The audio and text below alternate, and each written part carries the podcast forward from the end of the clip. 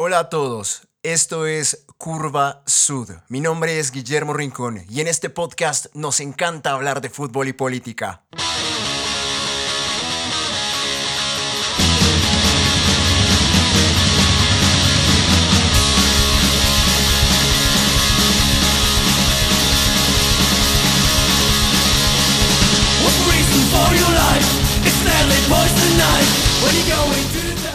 Investigación del día de hoy está basada en un libro llamado Futbolistas de Izquierda, de autor español Quique Peinado. Para todos aquellos que disfrutan de la cultura fútbol, un súper recomendado. Ahora llega el doctor con su equipo, la democracia corintiana. Alguien ha dicho que el futuro no está escrito, hay otra posibilidad. En la FIFA de Joao Avalanche mandaba la selección de Brasil puesto que era la selección que más entradas vendía. Sócrates, luego de un no tan vistoso partido en donde marcó el gol de la victoria para su selección frente al combinado español durante el Mundial de México 1986, pronunció, Todos saben que por razones políticas y comerciales evidentes para el interés general, es preferible que las selecciones de México y Brasil prolonguen su participación en el certamen por el mayor tiempo posible, las tribunas deben estar llenas y estos dos equipos se aseguran de que así sea, mientras que otras elecciones encontrarán mayor dificultad para hacerlo. Por estas declaraciones, la FIFA decide abrir una investigación que arroja como resultado un comunicado donde manifiestan que las palabras de Sócrates han sido sacadas de contexto por la prensa. Incluso el presidente de la Federación Brasileña de Fútbol salió a desmentir dichas palabras, sin contar con que Sócrates saldría inmediatamente a ratificarlas. Para aquel mundial, Sócrates ya sabía que le quedaba poco fútbol por jugar y saltaba al campo de juego con una cinta sobre la frente con mensajes que invocaban la paz. Mensajes en contra del apartheid en Sudáfrica o en apoyo y buscando solidaridad internacional con Etiopía. Mensajes que con la vitrina de ser un jugador de talla mundial seguro serían vistos por el mundo entero. Sócrates era un artista, un activista político y por cosas de la vida un futbolista.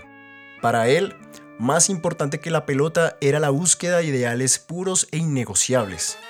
Desafiaba los intereses económicos de la FIFA, la corrupción en el fútbol, fomentaba y tendía la mano a la igualdad, cosa que hizo fuera y dentro del campo. Como ya veníamos mencionando, en la vida de Sócrates, la justicia, la libertad y el arte estaban por encima de cualquier interés, el propio, el del país y el de los negocios. Se servía de un don prodigioso que cuando jugaba al fútbol lo transformaba en una especie de ángel maleducado e imperioso, capaz de mover el balón a donde éste lo deseara.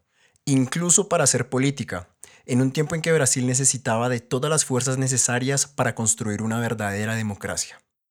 La historia del fútbol recordará a Sócrates como uno de los mejores jugadores de todos los tiempos. Recibir tal reconocimiento es sin duda uno de los sueños de cualquier futbolista. Sin embargo, en la historia misma de Sócrates es tan solo un detallito en su biografía. El pequeño Sócrates tuvo un padre que a diferencia de la mayoría no lo dejaba jugar a la pelota. Era un estudioso de la Grecia clásica, de allí el nombre del niño, y jefe de una familia de cristianos maronitas que escapó del territorio hoy llamado Israel en el año de 1948, año en el que el país fue fundado oficialmente.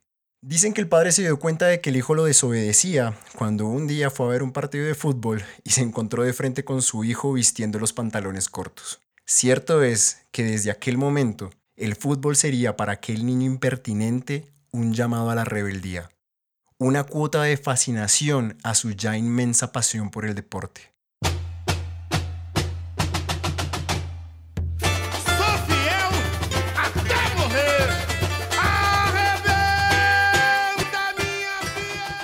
De adulto, creció hasta alcanzar una estatura de 1 metro con 91 centímetros, pero calzando botines de talla 37.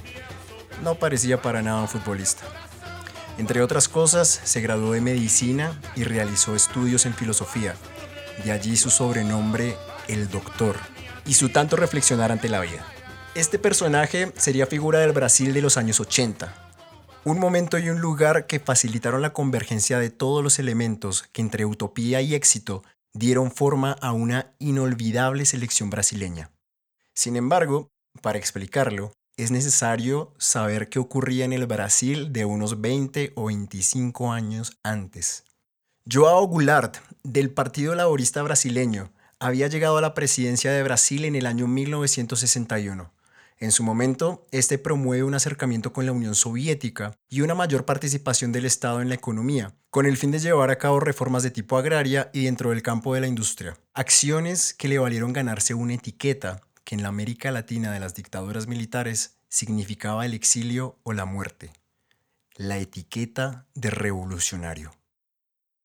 Goulart fue depuesto el 2 de abril de 1964 en un golpe de Estado que llevó al ejército al poder en Brasil.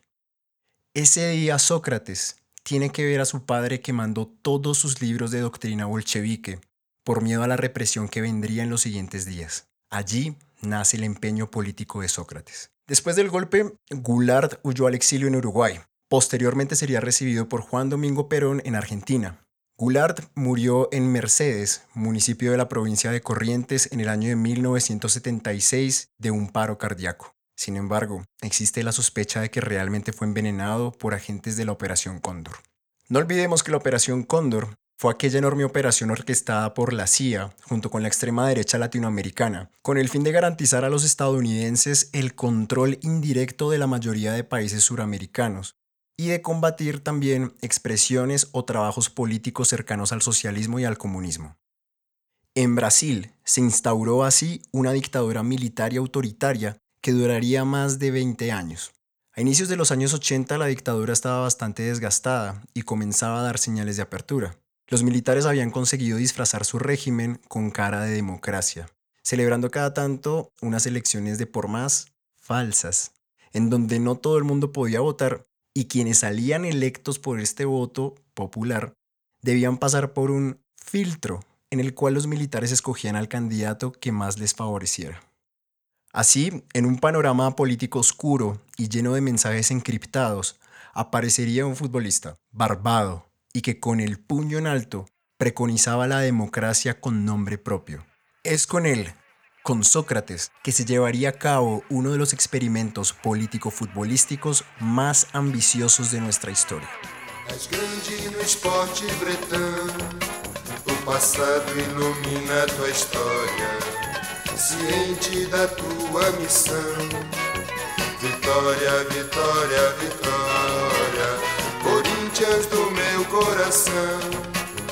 Tu és religião de janeiro a janeiro.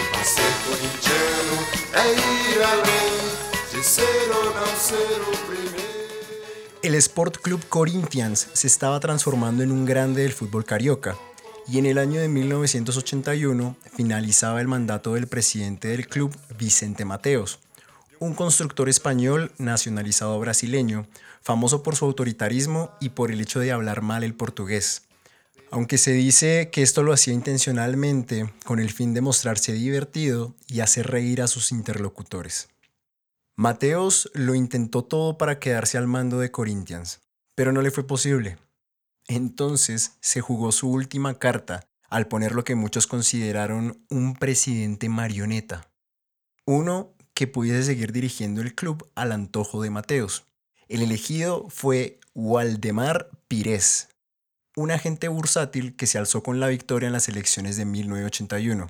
Pero pronto el pupilo de Mateos dejó ver que no sería una marioneta y que por el contrario se convertiría en uno de los pilares principales de la democracia corintiana.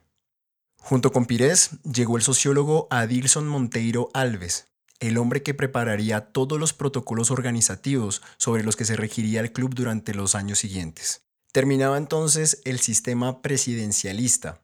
Ahora, en el Corinthians, todos hablaban y todos escuchaban y sobre el campo de juego había cuatro jugadores que se convirtieron en ideólogos de la revolución. Estos eran Walter Casagrande, Zenón de Sousa Farías, Vladimir Rodríguez dos Santos y por supuesto Sócrates. Vladimir trabajaba activamente con los sindicatos.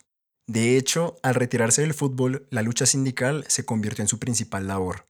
Y él era el jugador más politizado de todos. Hacía parte del primer equipo desde el año 1972 y al día de hoy es el jugador que más veces ha vestido la camiseta del Corinthians. Su poder al interior del club, donde era figura indiscutida, sirvió para sentar las nuevas ideas que estaban preparando. Pero como ya sabemos, quien sería el gran símbolo de aquella nueva revolución, conocida como democracia corintiana, fue Sócrates.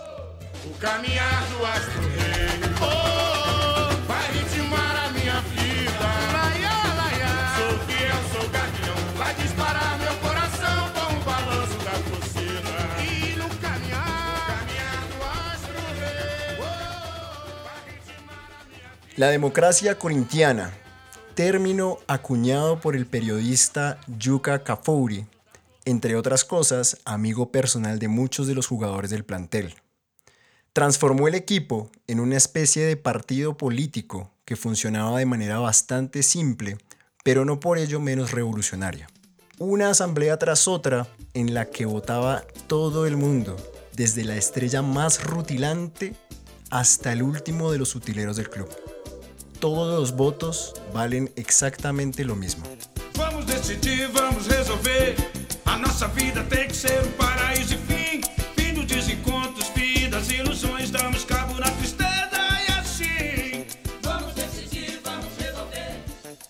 De esta forma, se decidían los horarios para entrenar, para comer, se decidía si debían comprarse balones nuevos, e incluso se decidía qué jugador vender y cuál comprar, si el director técnico debía continuar o no.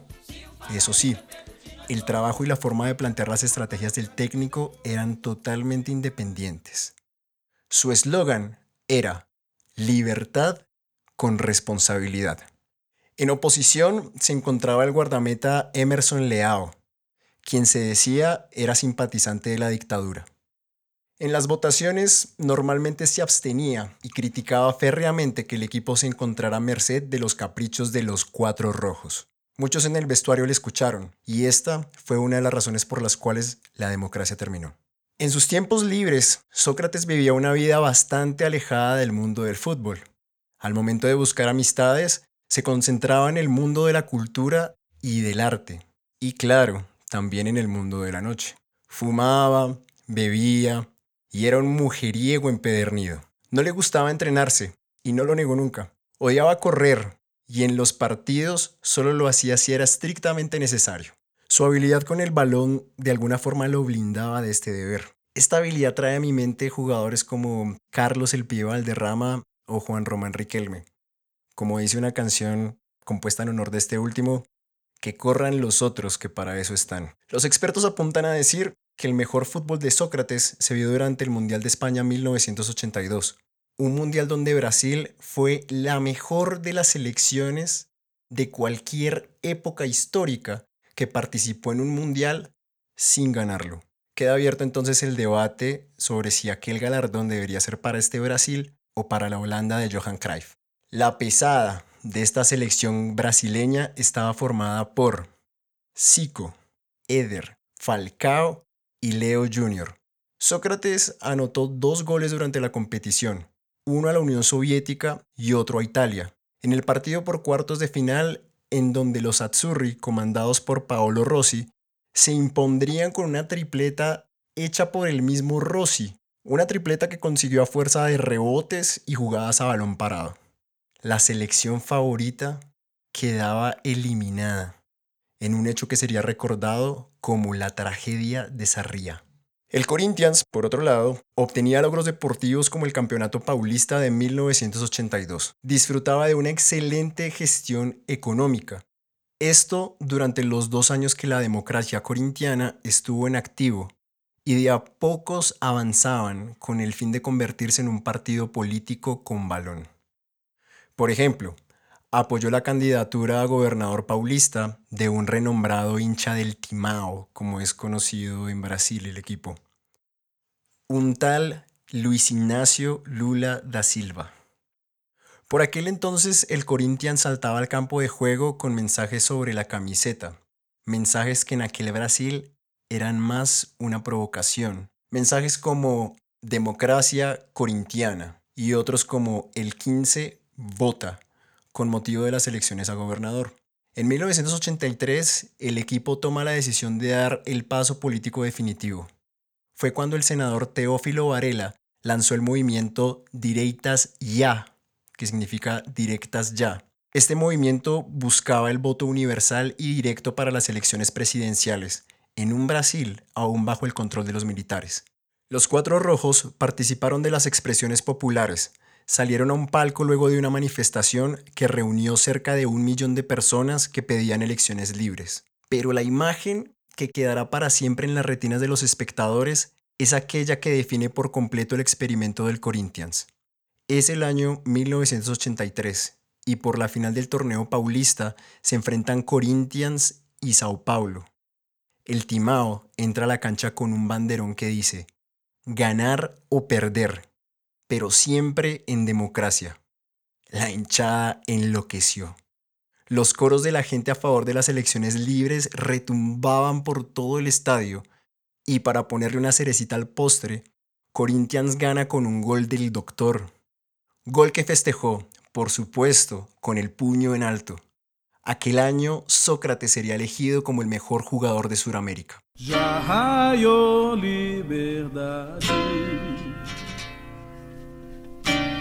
E o céu é tão bonito. En 1984, Sócrates declaró que si el Parlamento no aprobaba el proyecto que pedía elecciones presidenciales directas, se habría marchado del país. La propuesta obtiene la mayoría de votos, pero desafortunadamente no la cantidad de votos necesarios para su aprobación. Entonces el jugador cumple su palabra y se va del país, más concretamente a Florencia, Italia, para defender los colores de la Fiorentina. Así finaliza la democracia corintiana. Sócrates jugaría solo unos meses en Italia.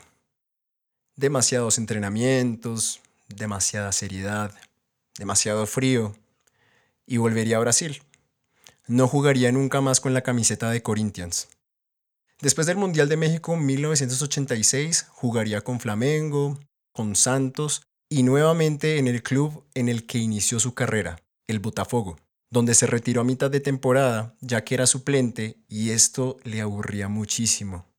Sócrates ha aportado al fútbol imaginación, verticalidad y virtuosismo, ha reinventado el golpe con el tacón como un arma habitual para realizar pases que muy pocas veces se han visto en el fútbol profesional. Pero sobre todo, ha redefinido el concepto de futbolista. Ha sido un verdadero intelectual con guayos. El fútbol se concede el lujo de permitir que gane el peor. No existe nada más marxista o más gramsciano que el fútbol, dijo alguna vez. Nosotros los futbolistas somos artistas, y los artistas somos los únicos trabajadores que tienen más poder que sus jefes, decía. Si la gente no tiene el poder de decir las cosas, entonces yo las diré por ellos, proclamaba. Mi ideal es un socialismo perfecto, donde todos tengan los mismos derechos y deberes. Una concepción del mundo sin poder, explicaba. La etiqueta en el buzón de su casa que decía Sócrates Sousa, pediatra, terminaría por convertirse en una realidad después de su retiro de las canchas. En el año 1992 invirtió sus ahorros en el Sócrates Medicine Center, una clínica ubicada en Ribeirão Preto, a unos 300 kilómetros al norte de Sao Paulo. La medicina era lo que más le apasionaba, pero no era lo único. Produjo una obra de teatro y apareció junto a sí con una telenovela. Cantó en un disco musical en el año de 1983, cantando nada menos que Acuarela del cantautor brasileño Toquinho. Escribió el libro Democracia Corintiana, una utopía en juego, junto con el periodista Ricardo Gozzi. Aparte, fue un gran columnista, y no solo de fútbol. Sócrates fue un afilado comunista que encontró la manera de criticar a Lula en los momentos en que consideró que se alejaba de la ortodoxia. Llamó Fidel a uno de sus hijos en homenaje a la revolución cubana que siempre admiró y se proyectaba a trabajar con Hugo Chávez en proyectos deportivos para el gobierno de Venezuela, pero ya no tuvo tiempo. Gracias a sus artículos, Sócrates seguía siendo un referente para la izquierda brasileña.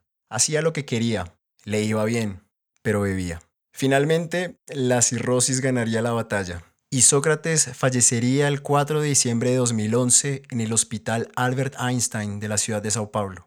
En el año de 1983 dijo que quería morir un domingo en el que Corinthians saliera campeón. Y casi como si Dios hubiese querido cumplirle el sueño, aquel día 4 de diciembre fue domingo, y aquella misma noche, después de un merecido minuto de silencio donde los jugadores del Timao saludaron puño en alto, Corinthians se coronó campeón del campeonato paulista en la más profética de las jornadas.